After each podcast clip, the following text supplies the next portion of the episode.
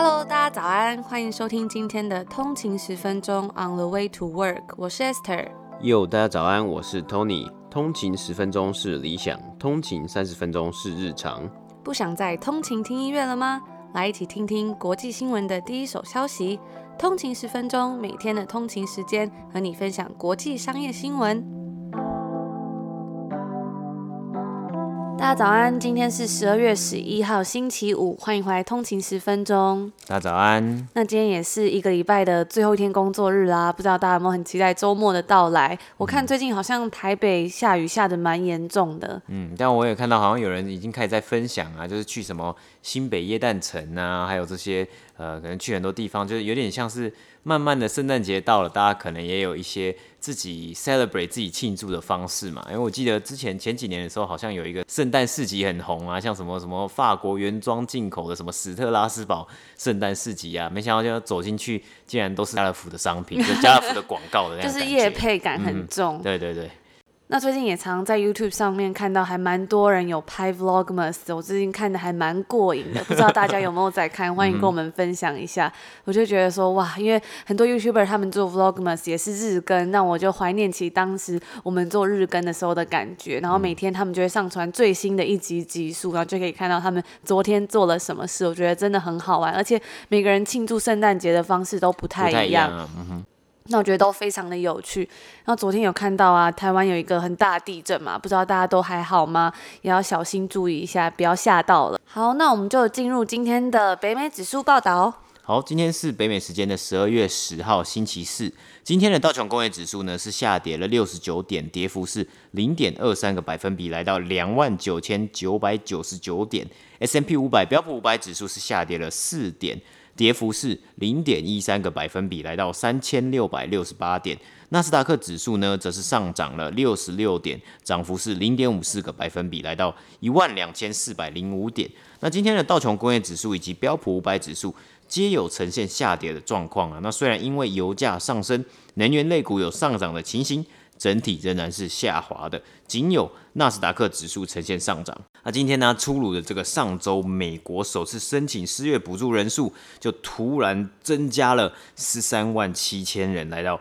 八十五万三千人呢、那我们在过去一个月到两个月啊，就是从十月中以来看到啊，其实这个数字呢是一直维持在七十万左右的。那甚至希望有一度希望可以突破，就是突破到七十万以下。那可以看到啊，疫情仍然是持续的影响，包括刺激经济方案呢，还是没有一个定案。最新的消息是指出，最终协议的这个 package 这个内容呢，可能会达到九千亿美金。那包括今天最新的疫情消息啊，今天美国单日死亡人数也来到了新高三千一百人。那个股方面呢、今天的能源类股是领头标普五百，Exxon Mobil 上升了二点八个百分比，股票代号为 XOM，Chevron 也上升了三点二二个百分比，股票代号为 CVX。那今天呢，还有一个消息，就是今天 IPO 的 Airbnb，我们之前也有介绍过，这 Airbnb 终于 IPO 了，它的股价呢是飙涨啊，收盘来到了一百四十四点七一块美金，它的起始价是六十八块美金啊，也就是它的涨幅是达到了一百一十三个百分比，它最高的时候啊，甚至冲破了一百六十块美金。那股票代号是 ABNB，所以其实有看到啊，这个 IPO 阶段通常股价会有一个很大的波动啊，因为其实可能很多人会想要冲进来买这只股票嘛，那投资人还是需要注意一下。那我在网络上有看到啊，就有新闻，就是一些媒体有分享 Airbnb 的 IPO 价格是六十八块嘛。因为大家如果订过 Airbnb 就知道，它其实呢有很多附加的价格，比如说是 cleaning fee 啊，打扫的费用，service fee 服务费，甚至是 occupancy fee 等等的加起来，还有一些小费。然后他们就开玩笑说，哇。Airbnb IPO 的价格是六十八块，那再加上一些服务费、打扫费，还有一些等等的其他费用之后，就来到我们刚刚讲的，就是一百多块钱，就是算是有一点点嘲讽吗？还是搞笑的成分？就算是那种梗图的那种感觉，那种 meme 嘛，就是在算是。博君一笑啊，只是真的，如果有兴趣的人，可能还是要注意一下，就是因为前期 IPO 前期这些股价真的是波动会比较大一点啊。那脸书呢，今天它的股价收盘的时候是下跌了零点三个百分比啊，就在昨天北美时间星期三的时候，联邦贸易委员会 Federal Trade Commission 和美国多个州联合控诉脸书垄断 （Antitrust），所以呢，它今天的股价就稍微下滑一点点。那这也就是今天北美三大指数的播报。昨天有跟大家分享到说，Uber 决定脱手旗下的自动驾驶部门，还有退出电动脚踏车的市场。其实到岁末年终啊，很多公司他们都决定开始要脱手，希望在年末的财务报表上面可以不要负债太多。之前我们有跟大家提到黑色星期五，之所以为什么叫黑色呢？其实也是类似的原因，希望可以在年底透过这些折扣季啊，让他们的数字能够由红转黑，不要太难看。也希望说在年底的最后一季的财报里面，他们的数字可以漂亮一点。那除了这些年末大拍卖可以让消费者抢便宜之外呢，公司们也需要大拍卖，希望可以买到优惠折扣的价格。只是他们买的不是这些商品，而是别家公司或别的公司旗下的一些部门。那在北美时间的昨天呢，根据知情人士的透露。Sony 同意用超过十亿美金，也就是 one billion 的价格呢，买下 AT&T 旗下的一个线上动画服务公司 Crunchyroll，与 Netflix 等串流平台来竞争。那这项交易呢，最快会在北美时间的周三来宣布。在此前，Sony 就已经买下他的对手 Funimation，希望可以增加他们旗下动画内容的多元性。而这次的这项交易啊，更能够帮助 Sony 达成他们自己的目标，并且更重要就是他们想要扩。大全球的客群，虽然在二零一七年，就是他们收购我们刚刚讲到的 Funimation 的时候呢，已经为 Sony 带来一百万个美国付费用户，但是他们仍然面临到用户成长停滞的这个状况。所以他们希望透过这一次的交易，能够增加他们的海外客群。根据知情人士透露啊，这次交易的内容有要求 AT&T 在交易结束之后要撤下 Crunchyroll 在目前已经在 HBO Max 上面播放的内容。那来简单介绍一下这间公司，Crunchyroll 是 AT&T 旗下直接面向消费者，也就是 D to C 的动画串流平台。他们拥有超过三百万个付费订阅用户。那这个数字啊，到目前为止其实都还在不断的增长。Crunchyroll 目前为两百多个国家还有地区的九千万名用户提供内容跟服务。那透过这次的交易啊，Crunchyroll 与 Funimation 未来的合作将可以进一步扩大他们的内容，还有开发更多以消费者为核心的产品。这项交易也会帮助 AT&T 来摆脱他们的债务，更能增强 Sony 在动画部门的内容。那 Crunchyroll Service 呢，其实是 AT&T 他们最近一个脱手的资产，是为了要减轻 AT&T 他们在这五年来啊，为了发展这些娱乐事业所带来的债务危机。AT&T 在二零一五年的时候收购了 DirecTV，以及他们在二零一八年的时候呢，收购了 Time Warner 这两家公司。那这两家公司的收购啊，也让这一个电信网络公司背上了超过一百八十 B 点也就是一千八百亿美金的净负债，算是还蛮惊人的一个数字。所以 AT&T 他们这几年呢，都一直在想方设法的想说。该怎么来减轻这些债务？那这就是我们今天第一则简短的新闻报道。不知道大家在这个岁末年终的时候啊，像之前有双十一还有黑五，不知道通勤族们有没有抢到一些很便宜的折扣，还有一些优惠？我看像最近那个 Black Friday 嘛，大概是之前的事情已经过了，但是呢，因为今年因为疫情的关系啊，所以很多公司还有很多零售商他们都延长了这个 Black Friday。我看有的甚至是打折打到十二月二十四。也就是圣诞节的前一天，就是他们直接把这个日期延长了嘛。因为其实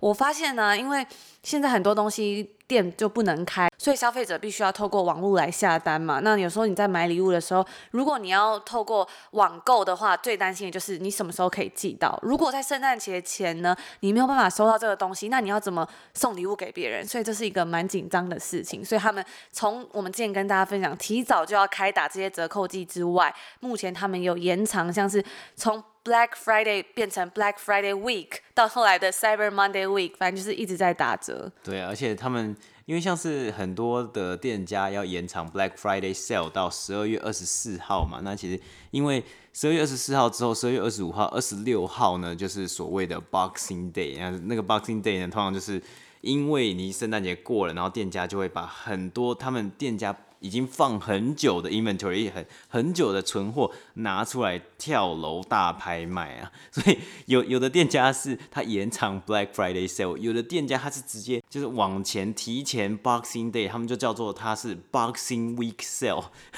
就是各种各种名目要来就是。卖东西啊，就是想要冲冲一下这一次年末的一个业绩，不然东西如果卖不完的话，又要摆到明年来卖了，那这个又要想不同的名目，其实好像也蛮头痛的哎。嗯，就是岁末年终应该要把今年东西出清完，然后明年才可以卖一些新的商品嘛。嗯，而且我觉得以前呢，因为。虽然今年呢，他们是有一直在呼吁说啊，你要做这个假期购物，你要尽早啊，你要可能要十一月，你十月，甚至你到暑假，你就要来开始，甚至到 Prime Day，你就要来开始做这些购物了。可是很多人其实，在十二月圣诞节最后前一个礼拜啊，都往年都还是在买啊。有时候他们要买一些那种小礼 stockings 小礼物啊，就是放在袜子里面的东西。对对对，那那些东西其实你就是去一些书店啊，或是一些。呃，那种小用品店啊，甚至是去很多服饰店，他们可能就会去询问说，哎、啊，你有没有袜子啊，或是你有什么小，小手套？对，小配件我可以，或是他们这里会讲这个毛毛叫 toque 嘛，或是你就是呃小毛毛可以。呃，放放着这样，这样子跟搭配那种大礼物一样，一起来送人呢。可是现在这个状况就会变得比较麻烦了，而且我觉得另外一个更头痛的问题是，有时候你在网上下单买东西的时候，你如果没有买到一定的金额，你还要付运费。那其实买这些小礼物其实根本就没有多少钱，然后你还要付那个运费，都已经要比那个小东西还贵了，就真的很头痛。今年真的是一个非常不一样的 new normal，不知道大家有没有习惯了？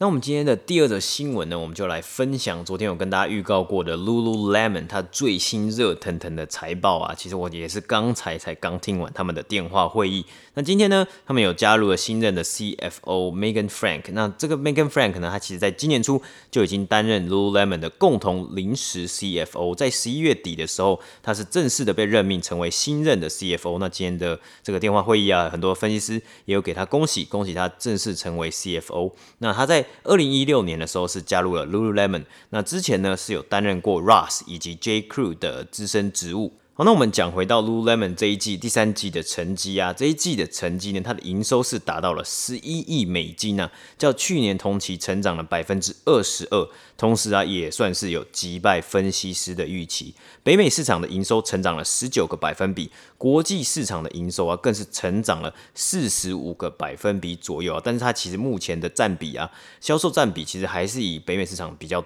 多一点呢、那它的亮点呢，仍然是在 Direct to Consumer D2C。这个营收呢，成长了九十四个百分比，目前代表第三季总营收啊，占第三季的总营收是四十二点八个百分比，与前一年的二十六点九个百分比相比，占比当然是增加了不少啊。因为陆续有重新开放门市，进入门市啊，还有进入这些分店里面购物啊，所以本来这个 Direct to Consumer 的占比。整总营收的占比呢，是在第二季曾经高达六十个百分比啊。那因为疫情，Lululemon 并没有给出在今天给出完整的财务预测。然而新任的 CFO 呢，他也表示已经准备好面临假期购物季的不同 scenario，就是情况了，并且相信在这场假期购物战里面已经可以站稳脚步了。这 Lululemon 的部分呢，那其实在今天的电话会议里面呢，他们其实也讲到了很多不同的 scenario。因为疫情的关系啊，加上疫苗的进度，所以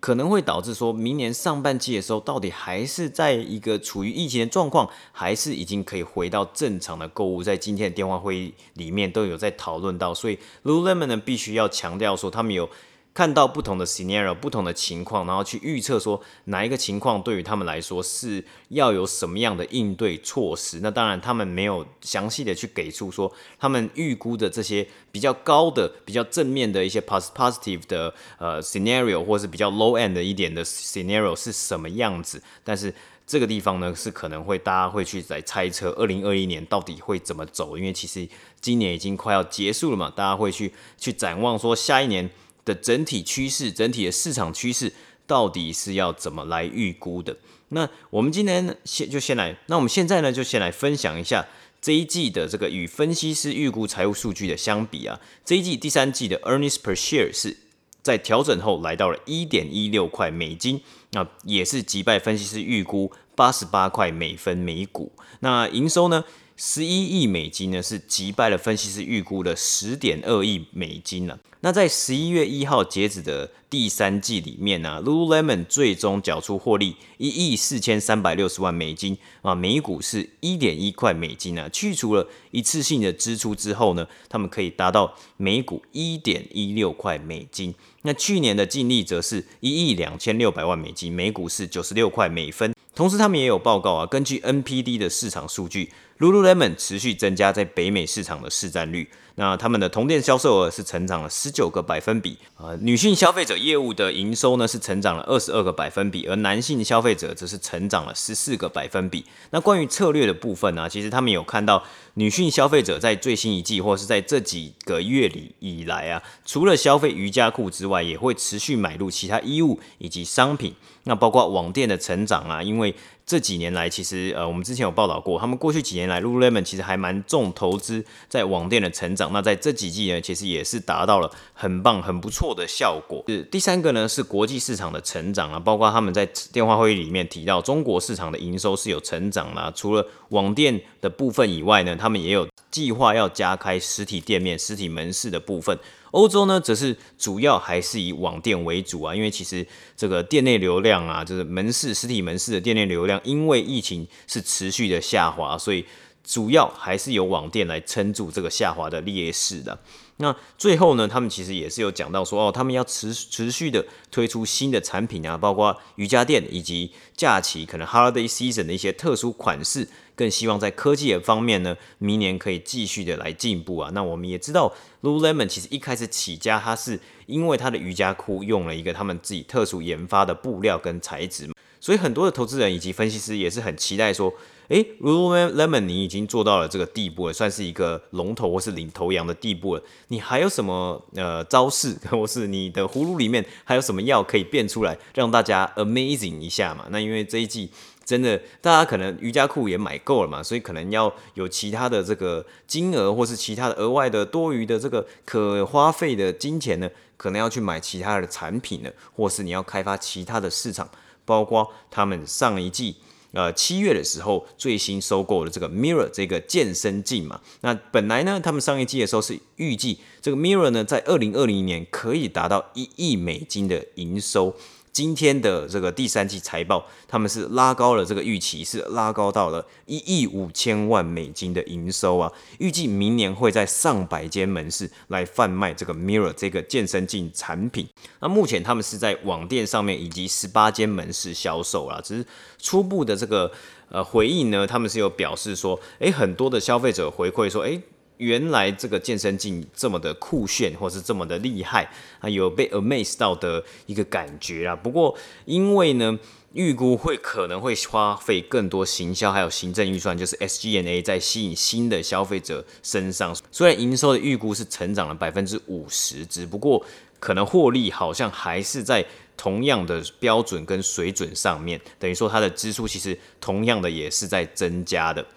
那在分析师的问题里面呢，他们就是有提到说，不仅仅是本身它的产品之外，它的电商其实已经成长到一个一定的地步，它的网店，那还有哪一个地方可以成长呢？其中一个呢，就是男性的服饰。我们在第二季的财报里面也有讲过，其实它的男性服饰虽然成长的幅度没有跟女性消费者一样来的强劲，只不过男性服饰还是持续来不停的来变化，来不停的成长。那其实我甚至有看到。我之前有追踪的一些呃潮流的或是一些球鞋的 YouTuber 呢，他们甚至也开始接到 Lululemon 长裤的业配了。因为其实有时候你要穿球鞋，你其实很在乎你要穿什么样的裤子去搭配这个球鞋，才可以整体来说，整体的 outfit，整体的服饰会看起来更呃帅气或是更酷炫一点。那以 Lululemon 的长裤来说，很多男性的消费者其实并不知道这些长裤要怎么去搭配，或者是说这些长裤除了运动用途之外，还有没有一些比较日常休闲的呃穿搭，或是日常休闲的用途呢？那我看到其实 Lululemon 在最新一季也有出了一些看起来还不错，不仅是质料方面，还有颜色方面呢，其实也算是有在这个跟在这个 trend 上面，就是用了一些比较像军装的颜色啊，或是这种橄榄绿的颜色。那这个地方呢，可能还是要持续的来观察，说它的这个男性的这个区块能不能就是也一样跟上，然后让它的整体占比呢去变得更大一点。那他的 CEO 是有讲到，他们的男性的服饰这个区块啊，还是在 on track，在他们要成长、要持续成长的一个目标上面。好，那这就是今天这个 Lululemon 我们这个第三季财报最新一季财报的一个播报啊。那它的盘后呢，交易股价一度是飙升到三百七十七块美金啊，不过它随即就是已经开始小幅下跌了，股票代号 LULU。今天的最后一则新闻要来跟大家分享一下，近期在《纽约时报》专栏作家 Nicholas Kristof 的专栏中，他指出说，色情网站 Pornhub 在他们的网站上面有散布儿童霸凌还有强暴等暴力内容，这个东西造成各界对此事的关注，包括我们今天要提到的 Mastercard 表示说，他们正在重新审视与 Pornhub 母公司。MindGeek 的合作，那 MindGeek 呢？它其实是在加拿大的蒙特娄所创立的，因此此事也受到加拿大的总理 Justin Trudeau 的关注，表示说会与警方进一步的合作以及调查。那 Mastercard 啊，他在上周就有表示说，他们不会容忍这种非法行为使用其付款网络，并且他们还有提到说，会与执法单位还有民间组织共同来调查这个非法交易的行为。而 Pornhub 也有表示说，他们并没有准许在网站上出现这些儿童的影片。根据 Mastercard 的声明啊，他们正在根据《纽约时报》的专栏报道以及 MindGeek 的银行进行调查。如果报道是属实的话呢，他们就会立即采取动作。那我们刚刚提到这个 Nicholas，他的专栏报道是在描述说，有一部关于十四岁少女遭受到侵害攻击。这也在社群媒体上面被广泛的讨论，包括亿万基金经理人 Bill Ackman 也有跳出来发声，表示说，信用卡公司应该在一切事情尘埃落定以前呢、暂停或者是终止与 Pornhub 的合作关系。而除了 Mastercard 之外呢，他也有点名啊，包括像是。Visa 还有 American Express 等等的公司，而 American Express 则是表示说，他们的全球政策之一就是说要禁止任何交易、购买数位成人的内容。在他报道中还有提到说，Pornhub 并没有有效的阻挡或者是过滤含有暴力内容的影片，而且还让这些影片呢是可以直接从他们的网站下载，代表传播这些内容其实是更容易的。Pornhub 呢就表示说，这些指责其实不是真实的。那他们也表示已经实施领先业界的安全还有信任机制，在定位非法的内容。像是他们有表示说，他们旗下是拥有人工的团队来审查这些上传的影片跟内容，以及他们还有利用自动侦测的科技啊。但是他们是没有透露说这个团队有多少名的成员。其实 Mastercard 及 Visa 这种公司，他们通常是不会直接跟这些网站合作的。那这些网站，他们通常是要与银行合作，然后透过银行的帮忙来处理付款。Mastercard 他们在声明中有写到啊，通常如果侦测到这种非法活动在他们的 network 之中的时候，他们会要求这些银行立即停止合作关系，直到有解决方案出炉为止。那 PayPal 呢，他们目前也没有处理关于这 Pornhub 的付款。那以上就是我们今天的最后一则新闻。那我们昨天有收到很多通勤族的留言呐、啊，就说啊，非常想念我们这几天通勤都不知道听什么 podcast，怎么听都不对味。哇，我们收到就觉得非常的感动，嗯，也非常的窝心。那也有看到通勤族有留言说，一个礼拜没有听很不习惯，可是又不敢乱丢讯息，怕给我们压力。但其实没有关系，我们其实收到大家的留言啊或者讯息，我们都很开心。嗯，而且我觉得是真的是非常感动啊，就是这些鼓励啊，还有很多人真的是说哦，终于回来了这样子，我觉得真的是还没有被忘记的感觉。但我觉得真的很开心啊，就是有一种哎、欸，我们重新又再来了，就是第三季一个崭新的开始啊。做到第三季开始啊，真的开始跟通勤族会有一种默契的感觉，我觉得还蛮棒的。嗯，那这就是我们今天的内容啦。如果大家对我们的节目有兴趣，喜欢我们的内容，想要支持我们的话，也欢迎公司或厂商来节目上面下广告哦。那最后最重要的是，别忘了 CLS，comment like and share，留下一个五星的评分以及评价。啊最重要、最重要是别忘了分享给你的亲朋好友啊！那跟大家分享，我们第三季已经正式要回归啦。然后呢，也可以追踪我们的 IG on 的一个底线 Way to Work，会在上面发布一些最新的消息哦。那我们的 Instagram 上面目前呢有九千六百位通勤族的 follower，谢谢大家的支持，我们也很期待十 K 的那一天。那如果可以达到十 K 的话呢，那我们也会安排一些小活动来回馈大家。那就祝大家有一个愉快的周末，我们下周见。下周见，拜拜。拜拜。